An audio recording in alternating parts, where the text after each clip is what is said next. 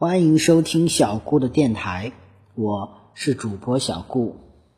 小顾相信，让孩子爱上阅读，必将是这一生给孩子最好的投资。小顾的微信号是微微格物顾摩尔曼。今天小顾要讲的故事是最后还是零。唉，我不知道该如何让笨狼学好减法。眼镜蛇小姐向鹅太太抱怨。鹅太太说：“笨狼是个可爱的孩子，你要对他耐心点儿。”我对他已经很耐心了。眼镜蛇小姐说：“学完认数之后，学生们就该学加减法了。加法还教的比较顺利，虽然笨狼理解的慢一点，但只要把东西一点一点摆在他面前，他还是能明白的。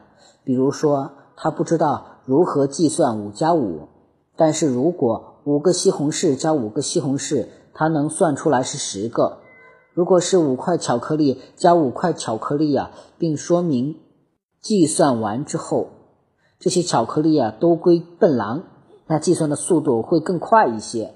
他唯一没有算出来的是五只凉薯加五只凉薯，因为他说他不吃凉薯，因此。对讲台上有几只凉鼠不感兴趣，他甚至啊还算出了八粒石子加两粒石子加九粒啊甜豆加一粒甜豆是一样多。原因，眼镜蛇小姐当然不知道，那是因为那天棕小熊要用石子和猪小胖比赛打水漂。钟小熊愿意用十粒啊甜豆和任何人换十粒石子。鹅太太说：“教算术这么难的东西，应该让孩子尝到甜头才行。”鹅太太自己就是这样，她教大家游泳这么实在的课，都是先给大家准备一些鱼竿放在对岸，谁先游过去，谁就能吃到大份的鱼竿；谁最后游过去。谁就只能吃小份的，但即使是用这么好的教学方法，也不是每个学生都能学会游泳的。大红公鸡和小白母鸡就一直没学会，猫小花和乖乖羊也没学会。眼镜蛇小姐走进教室，说：“今天我们学习减法，现在我先提几个问题。”看谁回答的又快又对。眼镜蛇小姐把尾巴盘成一个好看的垫圈，坐在上面。明亮的小眼睛从眼镜后面扫视着全班的学生。眼镜蛇小姐问笨狼：“笨狼，一减一等于几？等于零？”笨狼响亮的回答。这么简单的题目，眼镜蛇小姐一个星期前就教过了。笨狼记得清清楚楚。二减二呢？还是零？四减四呢？八？什么？你再仔细想一想，我说的是四减四，不是四加四。听明白了吗？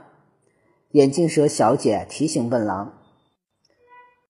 我知道你想要我说等于零。可是我试过了，四减四不等于零，而是等于八。我数了三遍，我不能瞎说。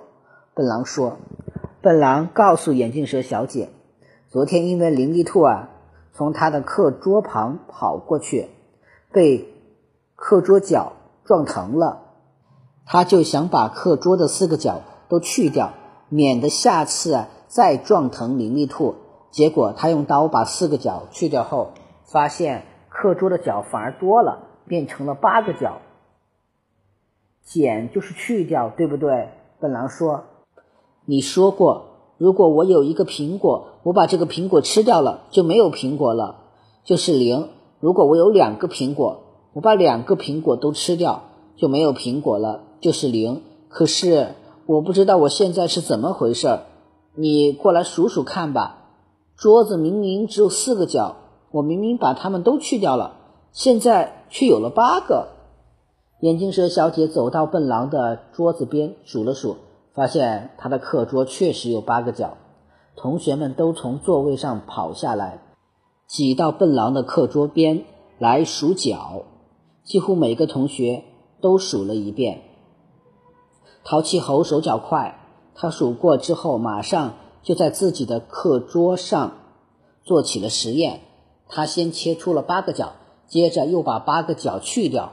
这边笨狼的问题还没解决，那边淘气猴又惊叫起来了：“天哪！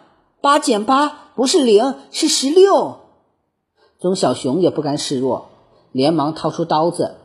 小狐狸没带刀子，用牙齿啃。很快，教室里啊就以笨狼、棕小熊、小狐狸和淘气猴为中心，围成了四堆。有的忙着喊加油，有的忙着数桌子角。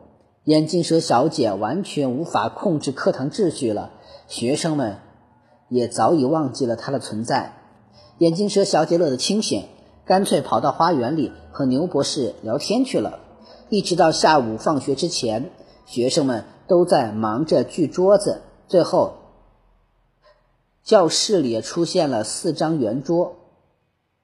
学生们得出的结论和眼镜蛇小姐的期待终于一致了，水落石出，答案是零。确实，圆桌上一个角也没有了。四张圆桌看上去，就是四个大大的零。鹅太太对眼镜蛇小姐上的这堂课非常满意，她既表扬了学生们，也表扬了眼镜蛇小姐。鹅太太说：“眼镜蛇小姐，你的寓教于乐的方法很好，这就叫实践出真知啊！”这个故事就到这里讲完了，希望大家能继续收听小顾讲的故事。